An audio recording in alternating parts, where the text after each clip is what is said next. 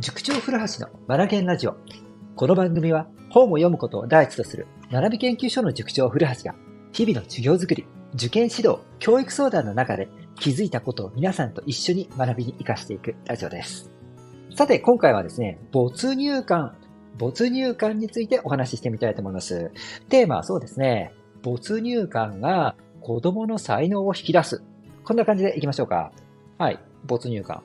えっとですね、例えば、お子さんが、うんと、そうだな、サッカーとか、それからピアノとか、うん、レゴブロックとか、最近だってなんだろう、マインクラフトとか、はい、それからね、読書、はい、勉強で没頭する人もいると思いますよ。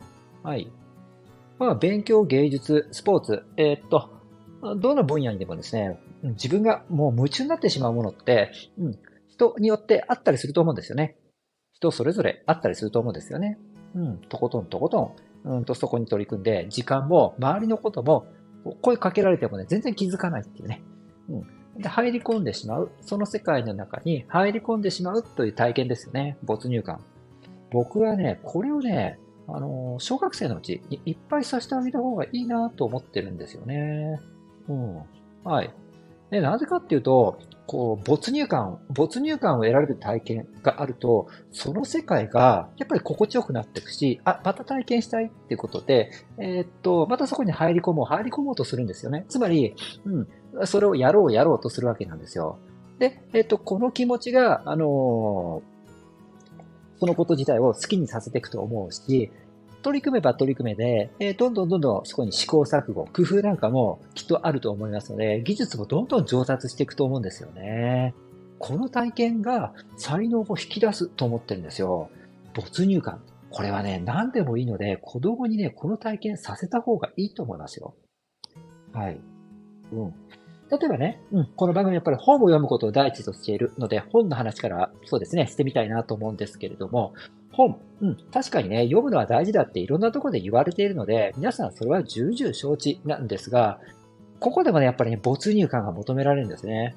本好きな子ならば全然問題ないんですが、うん、本好きでない子がいきなりね、夏目漱石だ、太宰治だとかね、えー、そういうの与えられても読めないですよね。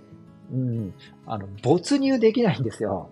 そうではなくて、最初からもうその世界観にわーっと入り込めるようなもの。もう1ページ、ページを送れば、その世界観に入り込んでしまうようなものをチョイスしたいですよね。うん。これが没入感かな。で、そこで没入感を得て、時間を忘れてページを来る、なんてことやっていて、気がついたらもう3時間も読んでいた、なんて体験ができてしまったりすると、本が好きになっていくんですよね。この、何の本を読むのかっていうところで没入感を得られるかどうかという観点で選んでみると、うん、その子のね、本好きの扉を開くことになるんじゃないかなと僕は思います。以前このラジオでも選書の回があったんですが、選書で僕が大事にしているポイントは、やっぱり没入感ですね。特にあの、あんまり本を読んでこなかった子たちとか、うんと何の本を読んでいいかわからなくて困ってしまっている人たち。こういった人たちは、まず最初、没入感を感じられるもの。これってと読書体験のうんと体験してきた量とか、それから習慣とか、年齢とか、置かれている境遇なんかによっても変わってくるので、チョイスされる本はね、変わってくるので、一概にこの一冊ですっていうことは言えないんですが、没入感も得られる本って、うん、いろんな種類のものがありますので、それをうまくね、その方に合わせて選んであげるっていうのをね、僕は工夫してるんですよ。はい。で、元に戻しましょうか。うん。本をね、もし、えー、っと、読んでみたいんだっていうことであるならば、やっぱり没入感を得られやすいもの、ここから入ることを僕はお勧めします。うん。で、そして本の世界へ一気と入、一気に入り込んでいってしまうということですね。没入感大事だと思いますよ。はい。これ、もう将棋でも、サッカーでも、水泳でも、ピアノでも、本当何でもいいと思うんですよね。うん。何かその子の中でですね、夢中になれるものっていうのを持たせてあげれば、そこに試行錯誤とか、そこに積み重ねていく時間っていうのが生まれていきますから、どんどんどんどん上達していくと思うんですよね。これを持った生き方っていうのが、うん、生涯自分の身をね、こう、助けてくれたり、ひょっとしたら、それが、あの、富を生んでくれるかもしれないですよね。むしろですね、これが全くない状態、うん、自分の中で没頭、没頭できるものがないという生き方の方がむしろ生きづらいんじゃないかなと思うんですよね。何でもかんでもそこそこはできます。でも、没頭って言われるとどうかなこれだとね、なかなか生きにくいんじゃないかなと思うんですよね。何か一つでも没入、没頭できるものっていうのを持たせてあげるのがいいんじゃないかなと思います。で、それをきっかけに自分の中で、うん、創意工夫っていうのが行われて、どんどんどんどん技術が上達していき、これ自己肯定感も上げられると思うんですよね。うん、つまり生きやすくなっていく。えっ、ー、と、社会に出た時には、これがひょっとしたらビジネスになるかもしれないし、富を生む可能性だって十分出てきますよね。うん。一方、なんでもそこそこかなっていう人は、なかなか富を生みにくいと思います。はい。そういった意味でもですね、豊かな人生を生きるためにも没入感、うん。これ持たせてあげた方がいいんじゃないかなと思います。はい。これは何も勉強だけに限ることじゃないですよ。はい。スポーツでも構わないし、音楽でも構わないし、遊びだって構わない。本当に何でもいいんですよ。やっぱりお子さんに豊かな生き方、人生をね、歩んでもらいたいなと思いますので、ぜひ小学生、中学生もそうかな。うん。はい。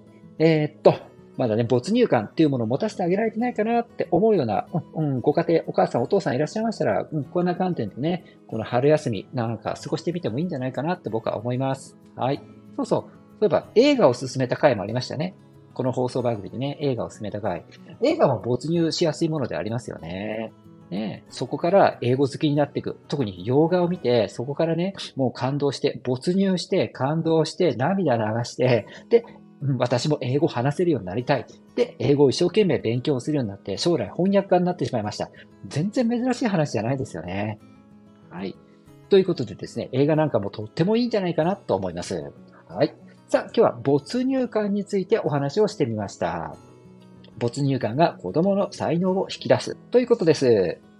それでは、この回がですね、この回じゃないか、この番組が気になった方はぜひフォローをお願いいたします。それでは、今日も最後までお聴きくださり本当にありがとうございました。Read more, learn more, change the group. 素敵な一冊を。